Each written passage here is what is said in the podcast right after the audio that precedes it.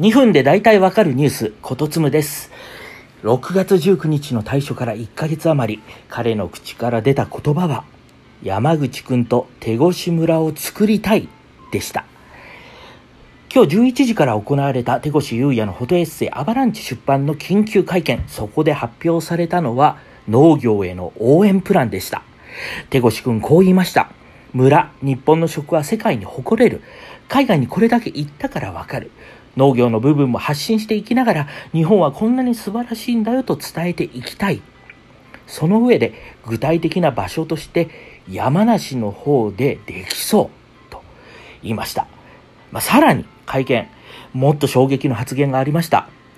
人生の先輩として、農業の先輩として、山口くんにいろいろ先導してもらって、スキームを教えてもらいながら、農業、農場の素晴らしさを伝えていきたい。そういうことが実現できたらいいなと。あの山口達也の名前が出ました。すごい。これは話題になるぞと思ったら、またびっくり。なんと、山口達也本人には話を通していなかったんですね。続けてこう言いました。こういう構想があるというだけでまだ相談していない。断られた時はしょうがない。この会見で初めて知ることになる。夢を語るのは自由です。いや、自由です。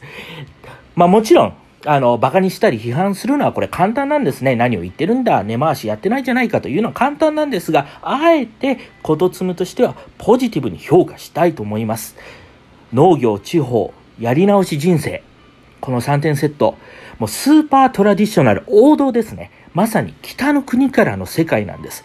さらに、まあ、山口達也も出ていた鉄腕ダッシュが人気長寿番組がに育ったように、この要素、老若男女受けはいいです。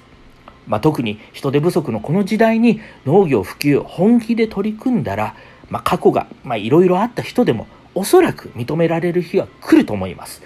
まあ、この先どうなるかは全くわからないんですが、そこは期待できるところだと思うんですね。まあ、社会情勢としても、まあ、今内閣官房で就職氷河期世代の就労支援先として農業を挙げてるんですね。国として農業をもう応援するぞと。しかも人力に依存していた農業と AI との相性は良くて、実は今注目されている産業であり、日本にとって欠かせない分野ではあるんです。なので、ぜひ構想だけでなく、これ叶えてほしいなと思いました。スーパーポジティブに言ってほしいなと。あえて、ここはポジティブに評価して期待したいと思います。